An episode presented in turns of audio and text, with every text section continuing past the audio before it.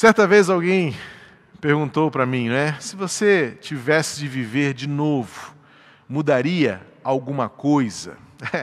É, essa pergunta tem um, um cunho, né, de uma afirmação religiosa, de uma determinada doutrina. Nós não cremos em viver novamente aqui, nós cremos na ressurreição. O grande marco da nossa vida com Jesus é a ressurreição. A nossa vida tem dois marcos, né? A cruz de Cristo, que evidencia o perdão dos nossos pecados, a reconciliação com Deus, e é a sepultura vazia. A ressurreição é a marca que carregamos de esperança de vida eterna, vida esta que começa aqui agora com Jesus Cristo. Mas será que, se nós pudéssemos de fato recomeçar a vida, ainda que seja esta mesma vida. Digamos que nós pudéssemos entrar numa máquina do tempo e voltar aí há quase 50 anos, no meu caso, e dizer assim: eu vou nascer de novo e vou fazer tudo diferente. Será que de fato nós conseguiríamos fazer tudo diferente ou nós não mudaríamos nada do que vivemos? É uma pergunta difícil de responder. Se pudéssemos voltar o ano de 2020, o que nós teríamos feito? De diferente? O fato é que esta pergunta é meramente retórica, filosófica, para muitos religiosa, mas na prática ela não muda em nada o nosso agora. François Gervais disse o seguinte, e eu anotei essa frase nos meus, nos meus arquivos: O passado nos guia, o futuro pode nos fazer progredir, mas é o presente que tem o papel essencial de nos transformar. Olhando para o passado, a gente pode tirar lições preciosas e dizer: nunca mais farei isso. Ou, quando puder, farei isso novamente. Ou seja, temos uma referência no passado sobre aquilo que devemos nunca mais fazer ou podemos fazer novamente se foi bom. O futuro, pela sua incerteza, é algo que até pode nos fazer progredir, melhorar, mas é tudo muito incerto e desconhecido. Mas o que de fato tem poder de nos transformar e um papel essencial de nos fazer diferentes, por incrível que pareça, é o instante chamado agora. Ao olharmos para esse início de 2021, nós temos a possibilidade de fazer muita coisa diferente. Mas alguém também já disse que nós nunca faremos algo diferente se insistirmos em fazer as mesmas coisas do mesmo jeito que temos feito até aqui. Não colheremos mudanças se nós insistirmos em fazer a mesma coisa do mesmo jeito. Nada muda se nada muda. O que de fato faz diferença são as decisões que tomamos. Algumas delas difíceis, porque confrontam aquilo que nós chamamos como a nossa natureza. Há muitos de nós que insistimos em dizer, mas eu sou assim mesmo. É o que eu costumo dizer da Síndrome da Gabriela, vocês já ouviram falar isso várias vezes. Aquela música que diz: Eu nasci assim, eu cresci assim e vou morrer assim. Mas esta teimosia, que para muitos seria uma teimosia do bem, porque acham que é uma grande virtude reconhecer esta natureza imutável, e alguns até acham que pela idade não se muda mais. Reflete, na verdade, uma falta de propósito e de humildade em reconhecer que há sim muitas coisas que, mesmo com muito tempo vivido, nós podemos reaprender. A própria pandemia nos trouxe uma lição prática. Quantos que não sabiam nada de tecnologia foram obrigados a se reinventarem, a se redescobrirem e aprenderem coisas novas, apesar da idade. Até então achavam que nunca iam mexer num dispositivo eletrônico, numa rede social, numa reunião virtual. Tinham medo da tecnologia e, por causa de um contexto muito forte, como foi a pandemia e tem sido, fomos obrigados a aprender o que imaginávamos que nunca aprenderíamos. Ou então viver uma experiência que nunca achávamos que seria possível uma igreja ser igreja sem estar reunida num determinado lugar que se chama de templo? Ou nós precisamos revisitar esses conceitos e compreender de uma vez por todas que igreja somos nós, independentemente de onde estivermos ou quantos estiverem reunidos. Sim, a ceia da, da, da praça de, do, de 2019 foi inesquecível. Quase 300 membros ali presentes, numa noite chuvosa, fria. E nós então achávamos, ah, 2020 não vai dar certo porque não vai ser possível aglomerar. E a irmã Lívia acabou de dar um relatório positivo de como foi bom, num grupo reduzido de cerca de 20 voluntários, né, sairmos à rua e fazermos de um modo diferente, mas abençoarmos tantas pessoas quantas abençoamos no dia 2019. O que, que aprendemos? é que nem sempre é o como, mas é o que nós fazemos. E é isso que faz diferença. Ao fazermos planos para um ano que está começando, vêm os planos de carreira, vêm os planos de relacionamento, vêm os planos de conquistas. Olhamos para a nossa volta, estabelecemos metas e todo planejamento parte de um princípio muito objetivo nossas metas precisam ser mensuráveis e alcançáveis. Aquilo que chamamos de realidade razoável. É razoável que isso possa acontecer? É uma possibilidade de fato fazer? Lembro-me quando, há cerca de quatro anos, iniciei esta prática do exercício físico da corrida. Meu objetivo era fazer uma maratona. Ainda não cheguei lá. Mas ninguém começa correndo uma maratona de 42 quilômetros se antes não começar fazendo uma caminhada de dois, de três, de cinco. E depois, acelerando o passo, você descobre que você não precisa apenas andar, você pode correr. E a corrida, que começa a crescer em distância e diminuir em tempo, vai preparando você de etapas em etapas a se tornar um maratonista ainda que isso leve mais de quatro anos. Mas você um dia pode chegar lá. Porque nenhuma meta e nenhum desafio é alcançado de um dia para o outro sem que você percorra etapas que sejam mensuráveis, ou seja, eu consigo saber o quanto eu progredi, e de fato alcançáveis. Eu cheguei aqui. Muitas vezes nós não podemos pensar que conseguiremos, em dois meses, resolver todas as coisas que sequer resolvemos no ano que passou, ou em dois, três anos, com metas e medidas que foram proteladas, postergadas, adiadas, cumpridas pela metade. Mas é necessário que se assuma um propósito diário de pequenas mudanças, de pequenas decisões que façam com que ao final de um ano você olhe para trás e diga: consegui, alcancei. Bom, se primeiro domingo do ano pode ser um tempo favorável a estabelecer planos e metas para um ano que está começando, eu quero, a partir da palavra de Deus, compartilhar com você três fundamentos para esses planos que retratam um recomeço. Eu não quero soar frio e não quero de forma nenhuma soar distante, mas eu quero pelo menos ser realista de que muitos projetam para esse tempo de recomeço umas expectativas além da realidade. Então, muitos acham que a noite do dia 31 de dezembro para o dia primeiro de um novo ano significa como se num passe de mágica, como se num pular de ondas, como se numa declaração de votos, promessas, tudo fosse acontecer.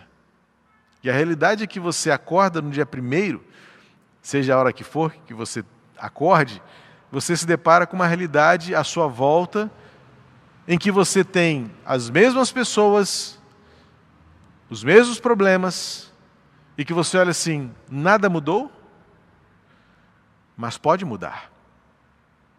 A Bíblia nos dá alguns princípios e valores que são práticos para todos os dias para esse estabelecimento de pequenas metas que, somadas uma à outra, resultarão em mudanças maiores. para que ao final do ano possamos olhar para trás e dizer, como num balanço, num saldo, dizer assim: valeu a pena. Para mim, um dos textos emblemáticos é do apóstolo Paulo despedindo-se de Timóteo, dizendo: A minha vida valeu a pena. Um texto próprio para um momento como esse é lembrar com o apóstolo Paulo: Que combates combati, que corridas terminei, e o que foi que eu entesourei na minha vida? Talvez estejamos acumulando tesouros que não sejam de fato tesouros. Mas pelo menos três pensamentos importantes precisam permear a sua mente e dirigir você.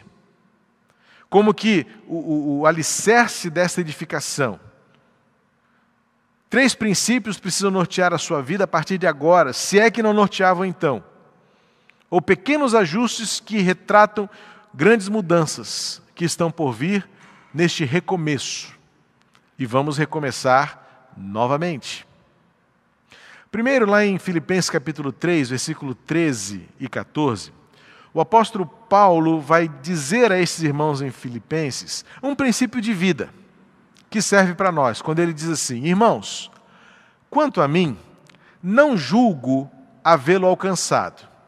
Ou seja, e Paulo tem um princípio ali. Anteriormente ele disse que ele quer ser como Jesus. Ele tem um alvo, ele tem uma meta. Mas ele chega um momento, ele fala assim: Eu tenho me avaliado, e ele diz claramente: Eu acho que ainda não alcancei. Ou seja, Paulo tinha uma percepção muito lúcida da realidade presente. Eu ainda tenho um longo caminho pela frente. Mas diante disso, aí ele diz: faço uma coisa. E olha a primeira coisa que norteia o coração do apóstolo Paulo quando se trata de alvo. Diz assim: Prossigo para o alvo, versículo 13. Ele diz ainda no versículo 13, desculpa. Não, pode voltar no 13, isso. Esquecendo-me das coisas que ficam para trás e avançando para as coisas que estão diante de mim. Olha, o que, que Paulo tem diante dele? Primeiro, ele tem essa avaliação lúcida. Eu ainda tenho muito a fazer. Posso estar já com os meus 70 anos, 60, Paulo já tinha avançado bastante, já não era uma criança, não era um jovem. Paulo tinha uma noção bastante consolidada do tempo de vida. Mas mesmo assim, Paulo toma uma decisão. Eu não vou permitir que o passado me aprisione. E ele é muito contundente em dizer: se eu quero alcançar um alvo, porque ele diz, eu ainda não alcancei, mas ele toma uma decisão hoje eu vou esquecer-me das coisas que ficaram para trás e vou olhar para as coisas que estão diante de mim. Eu quero me deter nesta afirmação contundente do apóstolo Paulo. Antes de falar do que está por vir, Paulo estabelece um marco, um marco divisório. Ele diz assim: Eu vou deixar para trás as coisas que ficaram para trás. Porque pessoas sábias, diferentemente das nécias, aprendem com o passado, mas não ficam presas ao passado. Nós até temos saudade do passado, mas reconhecemos que não há mais nada que possa ser feita a partir dele, senão as boas lembranças, as boas recordações. Eu, particularmente, tenho o hábito muito saudável de, de, de olhar fotos antigas, eu gosto de ver fotos antigas. Gosto de reproduzir fotos antigas como elas são atualmente na pose, coisas que muita gente faz, reúne a família e reproduz aquela pose de 1974, 75 e faz a mesma pose com a família ali e representa ali o passar dos anos.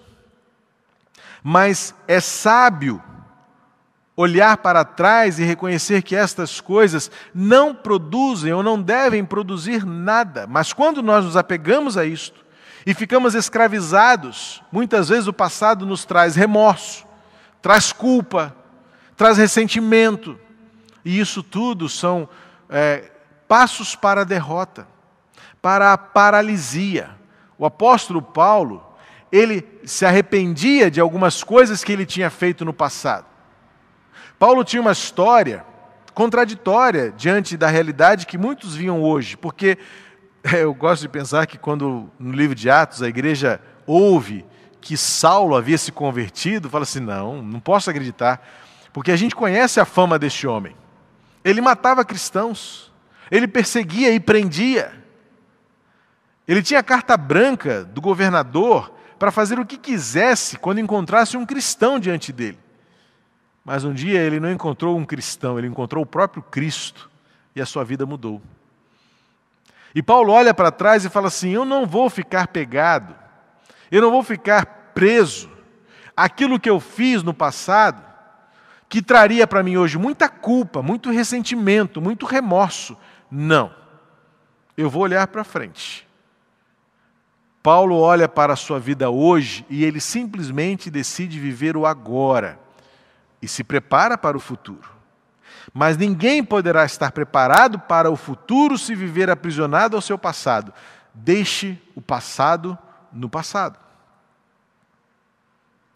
Ainda que a nossa história seja o resultado da soma de memórias e lembranças, nenhuma delas deve ter poder sobre a sua vida de paralisar você e dizer, mas por causa disso eu não posso avançar, por causa disso eu não posso ir em frente. Eu fiz muito, muita coisa errada, eu fiz muito mal, eu carrego comigo muito remorso, eu deixei de fazer, eu falei, fiz e aconteci. A graça de Deus é para nos libertar de todo tipo de sentimento e ressentimento, amarguras, e culpa. E Paulo então toma uma decisão. Primeiro ele tem, como eu disse, ele tem essa consciência do seu presente de sim, eu ainda não cheguei lá. Eu ainda tenho um caminho pela frente. Mas se eu de fato quiser chegar lá, uma coisa faço, diz o versículo 13. Eu vou deixar as coisas para trás. O passado no passado e olho para frente. E então ele caminha para o versículo 14, em que ele tem um alvo. Prossigo para o alvo ele tem uma meta, ele tem uma referência. E este alvo, esta meta, é alcançar a glória de Deus por Cristo Jesus. Então, se nós queremos recomeçar, o primeiro passo para o recomeço é deixar o passado no passado. Usufruir da graça de Deus, receber perdão e liberar perdão. Porque o ressentimento leva à amargura, a amargura adoece e esta doença causa morte espiritual e muitas vezes física. Mas se o passado fica no, passado, o que eu posso fazer no agora? Tiago vai dizer no capítulo 4, versículo 13 a 17 do seu, da sua epístola, algo importante que já meditamos e refletimos profundamente em mensagens bíblicas que pregamos na série que fizemos em Tiago no, no, no ano de 2019. Eu quero voltar ao capítulo 4, versículo 13 a 17, em que o apóstolo, desculpa, o Tiago, provavelmente o irmão de Jesus, não era apóstolo, mas era testemunha ocular de quem Jesus foi e do que ele fez, traz lições muito práticas, e aqui para o agora, quando ele diz aos seus leitores: escutem agora vocês que dizem, hoje ou amanhã iremos para a cidade tal e lá passaremos um ano e faremos negócios e teremos lucros. Vocês não sabem o que acontecerá amanhã. O que é a vida de vocês? Vocês não passam de neblina que aparece por um instante e logo se dissipa. Em vez disso, deveriam dizer: se Deus quiser, nós viveremos, como também faremos isto ou aquilo. Agora, entanto, entretanto, vocês se orgulham das suas arrogantes pretensões. Todo orgulho semelhante a esse é mau. Portanto, aquele que sabe que deve fazer o bem e não faz, nisso está pecando. Veja que Tiago, não é que ele está contradizendo Paulo, aliás, é muito conflito é, dos estudiosos achando que o tempo todo Tiago estava rebatendo Paulo, entrando em conflito sobre a fé, as obras, e agora talvez pudesse encontrar uma contradição, porque ao passo em que, em que Paulo está dizendo, eu ainda não alcancei, eu vou deixar o passado no passado, vou olhar para o futuro, seguindo um propósito de alcançar o alvo em Jesus. Mas e o presente? Tiago responde: onde é que, onde é que entra o presente? O agora, Tiago diz no versículo 17: faça o bem, porque aquele que sabe fazer o bem e não faz, comete pecado. Tiago está alertando aos seus leitores, à sua igreja daquele tempo presente, que o futuro é resultado de escolhas que fazemos agora, e preferencialmente o bem. Então, o segundo princípio, depois de ter deixado o passado no passado, é agir no presente conforme cada oportunidade que nos foi dada de fazer diferença, de agir o bem. Muitos estão sempre planejando tanto tempo distante de nós e do agora, que nunca colocam seus planos em ação, nunca começam com agora, nunca fazem o hoje. Estamos sempre postergando. Estamos sempre protelando. A nossa agenda é um constante adiar. E muitas vezes percebemos uma agenda cheia, tumultuada, complicada, porque tudo aquilo que era importante não foi feito e de repente você diz: e agora eu tenho que fazer? E aí aquilo que era importante não é mais, porque o urgente, o, o, o, o intransferível, o inadiável tomou lugar. E quando nós então fazemos uma avaliação no final de um período que passou, o que, que nós realizamos? Não consegui fazer isso, não consegui fazer aquilo, porque nós perdemos as oportunidades de fazer no presente aquilo que deveria ser feito. Portanto, Tiago nos dá uma lição. Tiago está falando assim: ah, você está olhando para o futuro. Tiago não está condenando fazer planos. Tiago está condenando fazer planos baseados na arrogância e na autossuficiência de cada um de nós. Porque Paulo, uh, Tiago está dizendo: faça planos, mas declare, se Deus quiser e assim permitir, irei, farei isso, farei aquilo. No caso de Tiago, que negociarei, comprarei, venderei. Mas tudo isso, todo este planejamento, sujeito e submisso ao propósito de Deus. Tiago não nega a necessidade de sentar, idealizar, planejar, sonhar, visionar. Mas o que Tiago está condenando é a atitude de alguns que fazem isso baseados em sua capacidade, em seu conhecimento, em suas forças físicas, no, na sua agenda, e aí 2020 veio para nos lembrar, nós não temos agenda. E nós não dominamos a agenda. Vale lembrar que 2020 cancelou tudo. Mudou a agenda de todo mundo. Virou o mundo de cabeça para o ar, de, de pernas para o ar. E Tiago então nos ensina que o que de mais precioso nós temos, e até alguns fazem poesia com isso, é que o maior presente que temos para viver é o agora, que é o presente. E Tiago está dizendo isso. Ele termina este pensamento sobre o perigo de você fazer planos baseados em si próprio, ao invés de fazer planos confiando na provisão de Deus, na providência de Deus e descansando de que Deus vai dirigir você, Tiago bota o pé no chão e fala assim: sabe o que é importante? Na verdade, versículo 17, é você fazer o bem agora fazer escolhas virtuosas agora. Aprender a viver a realidade é, de um futuro ainda incerto, tomando atitudes, fazendo escolhas, ações, decisões agora. E baseado no que? Na virtude. Faz o bem. Porque se você perder a oportunidade de fazer o bem, sabendo que você deveria, fazer, você cometeu o pecado. Você deixou de servir. Você deixou de, de fazer aquilo que você deveria fazer.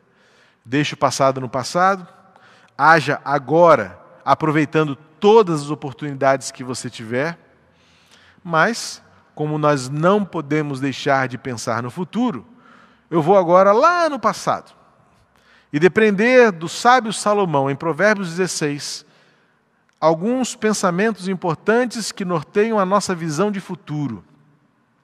Porque, de fato, ninguém caminha sem olhar para frente. Ontem em casa estávamos conversando sobre andar de bicicleta. E eu tenho o sobrinho, Davi, que é ciclista, e eu desafio, quero, quero ver você andar de bicicleta olhando para trás. Ele disse, acho que dá. Ele vai fazer um teste, depois ele me conta, né, Davi? Mas eu sei, eu ando de bicicleta. E é impossível você andar de bicicleta olhando para trás, mantendo a direção. Ou você desvia do caminho, ou de forma mais drástica até cai. O tombo é certo. Nenhum motorista consegue dirigir sem manter os seus olhos no horizonte dianteiro, com segurança.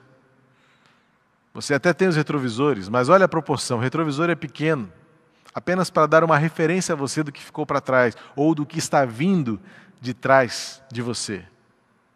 Mas a visão deve ser ampla, deve ser sem obstáculos, deve ser desobstruída. E o que que Salomão vai dizer então em Provérbios 16, 13 e 9? Entregue as suas obras ao Senhor, e o que você tem planejado se realizará. E no versículo 9 ele completa: O coração do ser humano traça o seu próprio caminho, mas o Senhor lhe dirige os passos. O problema com o futuro é um só: é o desconhecimento e a incerteza. Eu não sei, e tenho certeza que você também não sabe. Eu me lembro de uma frase que citei recorrentemente durante a pandemia em 2019, 2020. Nós ainda estamos em pandemia. Quando eu falo assim, não, não, não acredite que já passou. Não passou, não. Nós ainda estamos nela e vai levar algum tempo. Eu me lembro que uma das frases que aprendi logo no comecinho é que se temos uma certeza hoje é que vivemos num mundo de incertezas. E o problema do futuro é o desconhecido. O problema do futuro é que eu não sei nem como é que esse dia de hoje vai terminar. O problema do futuro é que nós não sabemos nem não temos nenhum controle sobre o daqui a pouco sobre o sair daqui, sobre o chegar em casa, sobre a noite de hoje, quanto mais pelo dia de amanhã. Quantas vezes a tragédia, a dor, a perda, a derrota chegam sem dar aviso. Então é por isso que Salomão, na sua sabedoria, ele diz: Você faz planos, mas entrega ao Senhor. Entrega ao Senhor, porque colocar Deus como prioridade para o seu futuro é o único meio de você enfrentar os acontecimentos inesperados. Há muitos acontecimentos que são não só inesperados, mas eu gosto sempre de dizer isso, são indesejados. Eu não queria que isso acontecesse, mas aconteceu. E como vamos reagir a isto que é inesperado e indesejado? É confiar que Deus sabe de todas as coisas e então, aí sim faz sentido você planejar, consultar o Senhor, buscar a sua sabedoria e buscar a sua aprovação no sentido de confirma se esta é a tua vontade. E se não for, muda.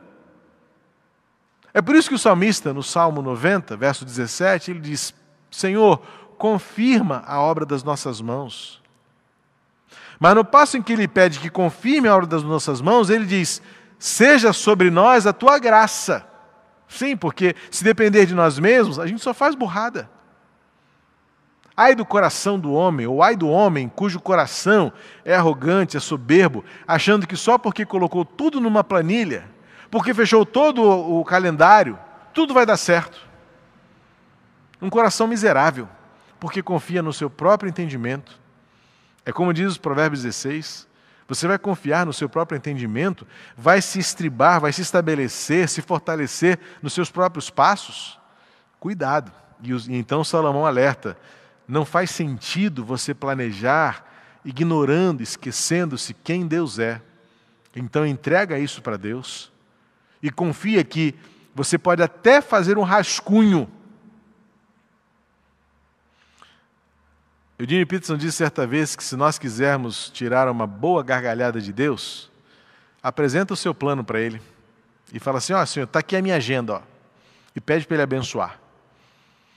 De uma forma bem metafórica, diz: vamos tirar uma boa gargalhada amorosa de Deus eterno, porque Ele vai olhar assim: Você acha que é isso? Não. Você acha que é tudo isso? Não. Ou então até Ele poderia se surpreender dizendo: você acha que é só isso que eu tenho para você? Portanto, não é melhor confiar? Porque nós podemos superestimar e Deus vai dizer: não, não, não, ainda não é hora disso tudo. Ou nós podemos subestimar e Deus vai dizer para você assim: você acha que é só isso? Porque o apóstolo Paulo diz, quando escreve aos Filipenses capítulo 3, ele é poderoso para dar infinitamente mais além daquilo que pedimos ou pensamos. Então eu creio que o futuro pode ser melhor. Não no que depender de mim. Ainda que dependendo de mim, eu preciso tomar atitudes que façam este mundo ser melhor, o meu futuro ser melhor. Mas ele será melhor na medida em que eu confiar que Deus tem sempre o melhor. Porque não é o melhor que eu quero, é o melhor que Deus quer. Não é o melhor que eu dimensione como melhor, mas é o melhor que Deus tem para mim. Então, algumas sugestões práticas para o seu relacionamento, para o seu futuro. Primeiro, relacionamentos. Se você quer ter um futuro melhor, um amanhã melhor, invista em relacionamentos. Nós estamos vivendo um tempo perigoso em que esse isolacionismo pode causar em muitos a acomodação de que o mundo está melhor porque eu estou me relacionando menos. Eu estou vendo menos pessoas. Eu estou mais seguro sozinho. Sim, porque a pandemia trouxe essa realidade. Nós somos transmissores de doenças. Nós sempre fomos. Mas desta forma muito mais evidente, nunca vimos na nossa geração. Mas nós sempre transmitimos gripe, sarampo, catapora, e outras viroses, passamos de um para o outro. Mas a Covid veio trazer de uma forma mais visível uma realidade em que nós sabemos que somos responsáveis pelo outro. Isso traz ao mesmo tempo um risco. Bom, como eu não quero ser responsável por nenhum mal de ninguém, eu vou ficar aqui na minha, vou ficar quietinho. Mas nós precisamos desenvolver habilidades e talentos por meio dos relacionamentos. Provérbios 27, 17, ainda o sábio vai dizer que, assim como um ferro afia o outro ferro, um amigo afia o seu amigo. Nós precisamos desse atrito relacional, nós precisamos dessa convivência, muitas vezes dessa discordância, e enfrentar isso com resiliência, sabendo que precisamos uns dos outros. Porque o mesmo Salomão, agora já experiente, em Eclesiastes 4, vai dizer que é melhor andar em dois do que um sozinho. Se um levanta, o outro, se um, se um cai, o outro ajuda a levantar. Se estiver frio, um aquece o outro. Nós precisamos uns dos outros. E para que o nosso futuro reflita virtude, conquista, nós precisamos andar juntos. E a minha oração é que 2021 renove em nós o senso de ser igreja. Nós vivemos e aprendemos isso em 2020. Alguns se afastaram, o que infelizmente acaba sendo natural, porque nem todos estão preparados para viverem isso, mas eu estou aqui desafiando você a renovar no seu coração o senso de que somos igreja. Somos um povo que tem uma história, tem uma identidade. E quem for continuará sendo. Quem é, será. É bíblico. É bíblico e apostólico. Saber que alguns que não estão conosco, talvez nunca foram. Porque o que conta são as raízes. São esses fundamentos que alicerçam a nossa vida relacional. Este senso de que nenhuma outra família é melhor do que a nossa. Nenhuma outra casa pode ser melhor do que a minha, o lugar onde eu vivo, o lugar onde eu cresço. E é por isso que eu preciso tanto de você. Também precisamos de encorajamento. Muitas vezes os planos não saem como nós esperávamos. Nós orávamos por um milagre, orávamos por uma resposta, mas Deus respondeu de uma maneira diferente. E então nos deparamos com desafios, adversidades, e quando isso acontece, a gente descobre que só há uma coisa que prevalece: o companheirismo, a amizade, o encorajamento, a motivação que só nós podemos dar ao nosso semelhante, porque deve haver empatia. A declaração do eu sei o que você está sentindo é fundamental para este encorajamento diante do que está por vir.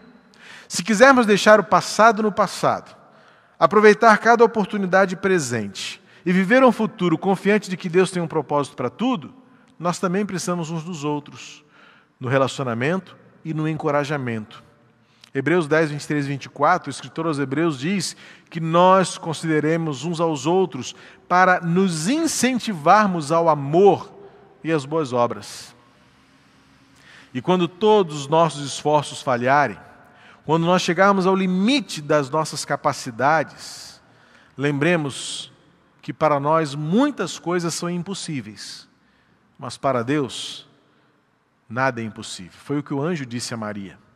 Quando soou impossível ela ter um filho, ainda não tendo se casado com José, O anjo pergunta para ela: Você acha que há alguma coisa impossível para Deus? É isso que nos dá força para prosseguir e manter a resiliência, porque quando nós chegamos ao final da linha da nossa capacidade, da nossa razão, das nossas possibilidades, e aí nós afirmamos assim: não consigo mais, não dá mais, não aguento mais. Nós nos reportamos a Deus, nos dirigimos a Deus e nós então podemos prosseguir. Filipenses 4,13, que é um texto clássico da esperança e da confiança que temos no Senhor, é muito mal utilizado por alguns que acham que ali é autorização para fazermos tudo o que quisermos. Mas é justamente o inverso. Porque é no limiar da nossa capacidade, é na, na extinção dos nossos recursos, quando mais nada nos resta, quando a força se foi, quando os recursos acabaram, quando as roupas se gastaram, quando o alimento cessou, aí Paulo declara o que é o texto áureo da esperança. Eu posso enfrentar todas essas coisas porque a minha força não vem de mim, não vem dos meus recursos, não vem das minhas capacidades. A minha força vem de Deus. Então eu posso enfrentar todas as situações porque Deus me fortalece. Queridos, um primeiro domingo de um ano sempre é marcado por um recomeço. Tem nesta marca visível de reinício, ainda que seja um dia depois de outro dia mas tem este fator pedagógico, motivacional, sim, de dizer a você: deixe no passado o passado, tome decisões e escolhas que reflitam a virtude que domina o seu coração em querer fazer o bem, e no futuro, dependa de Deus. E o que levar para o futuro? Leve pessoas com você, leve o encorajamento que precisamos uns dos outros e prossiga na força do Senhor. Pois é no Senhor que nós nos fortalecemos. Diante de situações inesperadas, diante de problemas e situações que são maiores do que nós, lembre-se que no Senhor encontramos força para prosseguir. Que o ano de 2021 traga-nos lições preciosas, traga-nos amadurecimento necessário revele-nos conquistas que glorifiquem o nome do Senhor. O meu desejo é que 2021 seja mais um ano de bênçãos para todos nós. O futuro é absolutamente incerto. Mas quando estivermos novamente em 31 de dezembro de 2021, quando estivermos mais uma vez celebrando o ano da vitória, se eu estiver aqui, se você estiver onde você está, e se possível estivermos juntos neste lugar, que possamos olhar para trás e dizer, como o apóstolo Paulo: valeu a pena. Valeu a pena porque aprendemos no passado, com tudo aquilo que vivemos, tornamos-nos melhores. Em cada presente aproveitamos bem todas as oportunidades que tivemos. E todas as vezes que olhávamos para o futuro desconhecido, incerto, improvável, nós confiamos no Senhor. E então, deu certo. Não porque nós confiamos na nossa força, mas porque tivemos ao nosso lado pessoas. Precisamos uns dos outros. Somos família. Encorajamos-nos uns aos outros. Muito mais do que críticas, julgamentos, condenações, brigas, discordâncias ou discórdias, nós escolhemos e escolheremos motivarmos-nos, encorajarmos-nos, fortalecermos-nos mutuamente.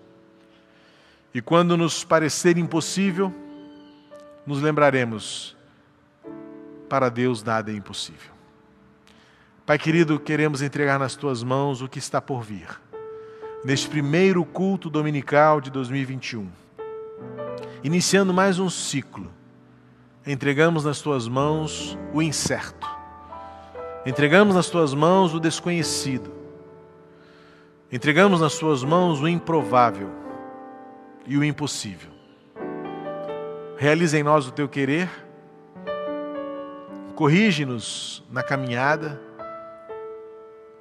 Alicerça os nossos passos para que tudo que façamos e vivamos, seja na individualidade ou seja na coletividade, sejamos igreja e juntos, em amor fraternal, em comunhão, vivamos um novo todos os dias. E que todos os dias, no alvorecer, seja um recomeço, assim como recomeça a tua misericórdia e a tua fidelidade sem fim sobre nós. Abençoa a tua igreja, ainda espalhada, mas reunida de casa em casa. Reunida pelo coração, unida em torno da cruz, unida em esperança. Que vivamos ainda muitas experiências e que o teu povo continue crescendo, amadurecendo, aperfeiçoando-se, prosseguindo para o alvo que é Jesus Cristo. Em nome de quem eu oro. Amém. Que a graça de Jesus, o amor de Deus, o nosso Pai, a comunhão, a consolação do Espírito Santo estejam conosco todos os dias deste novo ano, para que vejamos a graça do Senhor sobre nós e a sua glória por Jesus. Amém. Que Deus abençoe a sua vida ao longo deste dia e ao longo deste ano. Feliz 2001 para você e sua casa. E até a noite, em mais um culto ao Senhor, às sete horas, se Deus assim nos permitir, estaremos aqui reunidos louvando ao Senhor.